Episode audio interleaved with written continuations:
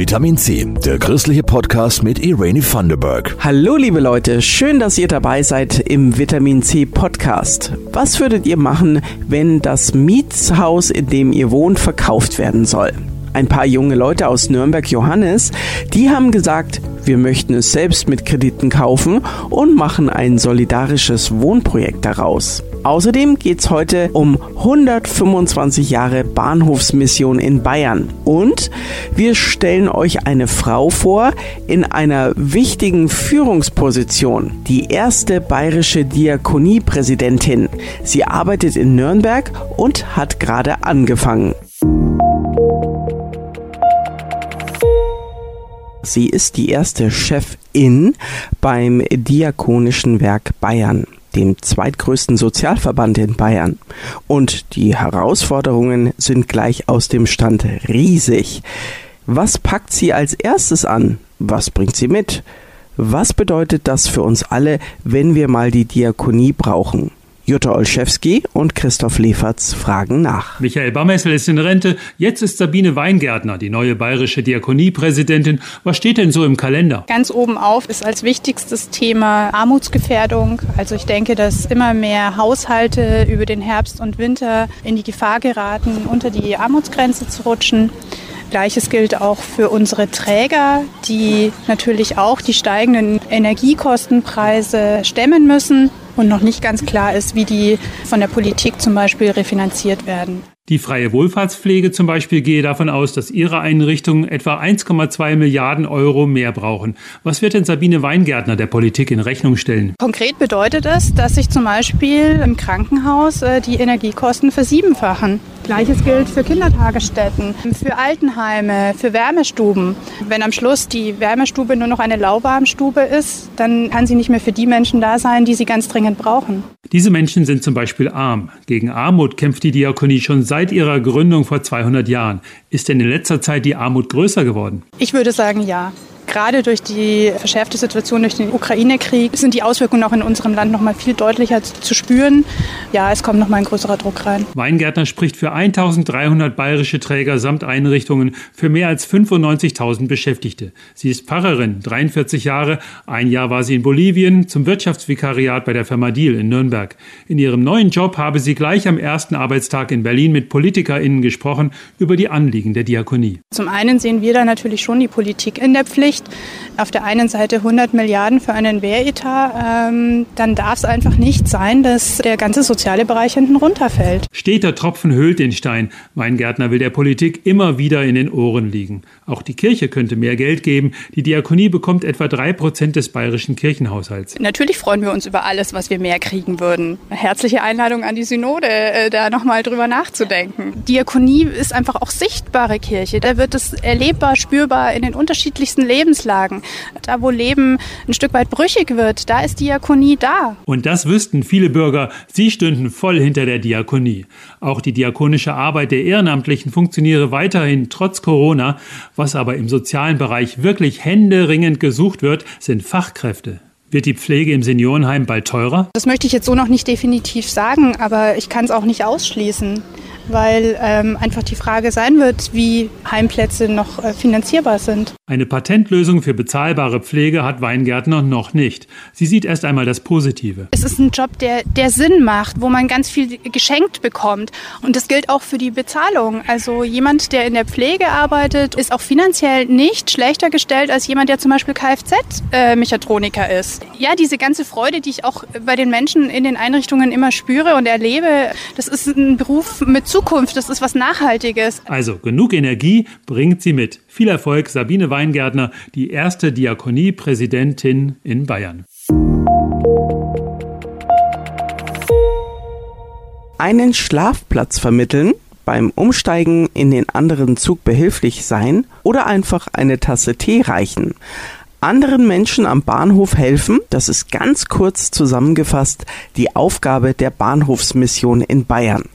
Die christlich-ökumenischen Einrichtungen gibt es an 13 Standorten, auch in Erlangen und Nürnberg. In Bayern gibt's die gelebte Kirche am Bahnhof jetzt seit 125 Jahren. Das wurde am Montag, den 18. Juli in Nürnberg gefeiert. Lisa Hopp und Jasmin Kluge berichten. Sie sind die guten Seelen des Bahnhofs, zu erkennen an der himmelblauen Weste oder Jacke und am Logo der Bahnhofsmission darauf, ein rotes Kreuz vor einer gelben Diagonale. Also wir haben so zwei Zielgruppen. Einmal sind es die Reisenden, die oben am Bahnhof einfach ankommen mit Zügen und wo wir dann helfen beim Umsteigen zum Beispiel. Die Menschen, die eine Behinderung haben, Sehbehinderung, Gehbehinderung, Menschen, die älter sind, Senioren oder auch alleinreisende Kinder sagt Anita Dorsch, die Leiterin der Bahnhofsmission in Nürnberg. Die ist im Untergeschoss des Bahnhofs zu finden. Oben drüber fahren die Züge, unten drunter die U-Bahnen ab. Die zweite Zielgruppe sind die Menschen, die sich so um und am Bahnhof aufhalten. Zum Beispiel Menschen, die Drogenproblematik, Alkoholproblematik haben, Menschen mit psychischen Problemen, Menschen mit finanziellen, sozialen Schwierigkeiten, wo wir dann zur Verfügung stehen, um denen dann einfach zu sagen, wo können sie hingehen, wo können sie zum Beispiel Regelversorgung an Essen kriegen, an Kleidung kriegen. Und wir machen auch so eine Notfallversorgung für diese Menschen, die bei uns da Hilfe suchen. Geholfen wird allen Menschen, die um Hilfe bitten. Da macht man bei der ökumenischen Bahnhofsmission keinen Unterschied. Und auch Corona konnte die Hilfe nicht stoppen. Allerdings dürfen deutlich weniger Leute gleichzeitig in den Aufenthaltsraum.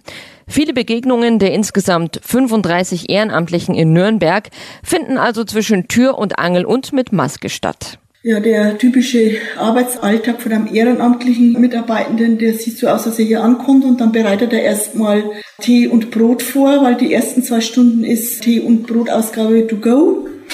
Also die Leute kommen, klingeln und wir geben es ihnen mit und dann sind oft auch Umstiegshilfen momentan wieder da. Das steigt auch gerade. Die Leute reisen gern. Und durch das günstige 9-Euro-Ticket kommen auch mehr Anfragen natürlich von Umstiegshilfen. Und dann kommen andere Anfragen wie, ich brauche vielleicht einen Rucksack oder ich brauche einen Notschlafplatz oder wo kann ich mich medizinisch versorgen lassen. Dann vermitteln wir mal an diese Stellen weiter. Die erste Bahnhofsmission in Bayern wurde 1897 in München eröffnet durch die Politikerin und Frauenrechtlerin Ellen Ammann zusammen mit dem Marianischen Mädchenschutzverein. Ursprünglich ging es also um den Schutz vor Ausbeutung und Missbrauch für die in die Städte reisenden Mädchen und Frauen. Später wurde die Bahnhofsmission zur ersten Anlaufstelle für Kriegsheimkehrer, dann für Aussiedlerinnen und Aussiedler und zuletzt auch für Menschen aus der Ukraine. Was die letzten 125 Jahre gleich geblieben ist, sagt Anita Dorsch, in der Bahnhofsmission merken wir zuerst, wenn sich an den sozialen Umständen was ändert. Und die Bahnhofsmission, man sagt auch immer, das ist sowas wie, wie so ein Seismograph. Wenn sich irgendwas ändert, gesellschaftlich, kommt es oft die Problematik als erstes in der Bahnhofsmission an. Wir sind sehr niedrigschwellig und die Leute kommen dann, momentan sieht man zum Beispiel auch, dass die Armut steigt äh, ganz stark, dass da auch unsere Essensversorgung, also die Anfrage, gerade während der Corona-Zeit ziemlich stark angestiegen ist und dass doch immer mehr Leute wirklich die Hilfe noch brauchen von anderen Einrichtungen, um das finanziell so über die Runden zu kommen in einem Monat. Die Bahnhofsmission sucht übrigens immer ehrenamtliche Helferinnen und Helfer. Auch spenden könnt ihr, wenn ihr was übrig habt. Mehr Infos unter bahnhofsmission-bayern.de. Mieten kennen nur eine Richtung nämlich nach oben. Eine Mietwohnung in der Großstadt können sich viele Menschen nicht mehr leisten. Dagegen wollen Felix Bruck und Tobias Horz angehen und haben deshalb das Hausprojekt Yacht im Nürnberger Stadtteil St. Johannes ins Leben gerufen. Julia Riese und Nina Bundels haben sich das Ganze angesehen. Es ist ein schönes Mietshaus in Johannes, kurz vor 1900 erbaut, mit einer Fassade in Altrosa und Rotbraun. Fünf Wohnungen sind drin, mit rund 320 Quadratmeter Wohnfläche. Darunter die von Felix Bruck und Tobias Horz. Irgendwann haben wir dann die Info bekommen, unser Haus wird verkauft von der Vermieterin und haben dann gedacht, okay, wenn wir jetzt nicht aktiv werden, haben wir auf jeden Fall in einem Jahr 20% Mieterhöhung, weil wahrscheinlich dann irgendein Investor sich das Haus schnappt und dann kommen noch Renovierungen etc. Und es liegt alles so, ja, wie so auf dem Präsentierteller, so hey, jetzt, jetzt ist die Chance da. Also sagen Tobias Horz und seine Mitstreiterinnen und Mitstreiter, wir gründen ein Hausprojekt mit dem Namen Yacht, denn die Adresse ihres Hauses ist Julienstraße 8. Dieses Haus soll nur der Start sein für das Projekt, das sich für faires, selbstverwaltetes und bezahlbares Wohnen einsetzt. Das Prinzip ist einfach. Mehrere Menschen tun sich zusammen, gründen eine GmbH und kaufen gemeinsam ein Haus. Nicht um es als Privatperson zu nutzen, sondern als Gemeinschaft. Tobias Vermieterin steht dem Projekt zum Glück wohlwollend gegenüber. Wir möchten hier auch halt einfach einen Möglichkeitsraum auch für die Zukunft dann bieten. Also wenn da dann was frei wird, gäbe es zum Beispiel auch die Möglichkeit, Raum zu schaffen für zum Beispiel eine offene Werkstatt oder eine Food Coop oder ja andere Ideen, wo man dann quasi eigentlich noch halt den Raum hier öffnet, auch eben für das ganze Quartier, für ähm, den Stadtteil. Genau, hier was schafft, was andere auch mit nutzen können. Das Haus kauft die Gruppe gemeinsam mit dem Dachverband Mietshäuser Syndikat. 170 solcher Hausprojekte gibt's mittlerweile in Deutschland. Das Syndikat unterstützt finanziell bei der GmbH-Gründung und hat ein Vetorecht, falls die Hausgemeinschaft das Haus weiterverkaufen möchte. Sie sorgen quasi dafür, dass das Haus immer denen gehört, die es gerade bewohnen. Felix Bruck.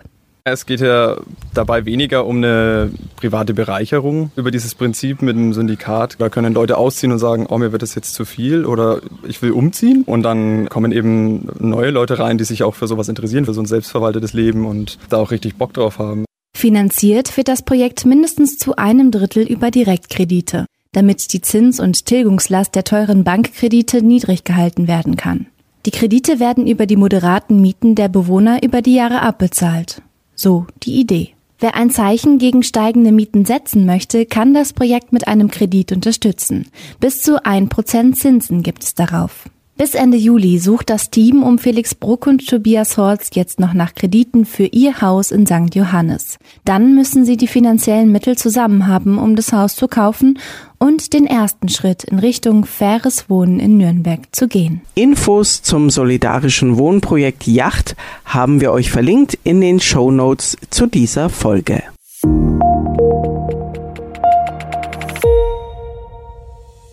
So, meine Lieben, nächsten Sonntag gibt's eine neue Folge Vitamin C, der christliche Podcast. Bis dahin, schreibt uns doch mal, wie euch der Podcast gefällt. Und zwar an pod-vitaminc.epv.de. Mein Name ist Irene Vanderberg und ich sage noch vielen Dank an Jasmin Kluge und Christoph Leferz für die Redaktion und euch fürs Hören, Liken, Teilen und Bewerten. Das war Vitamin C, der christliche Podcast. Für Fragen oder Anmerkungen schreibt uns an pod-vitaminc.epv.de. Vitamin C, jeden Sonntag neu.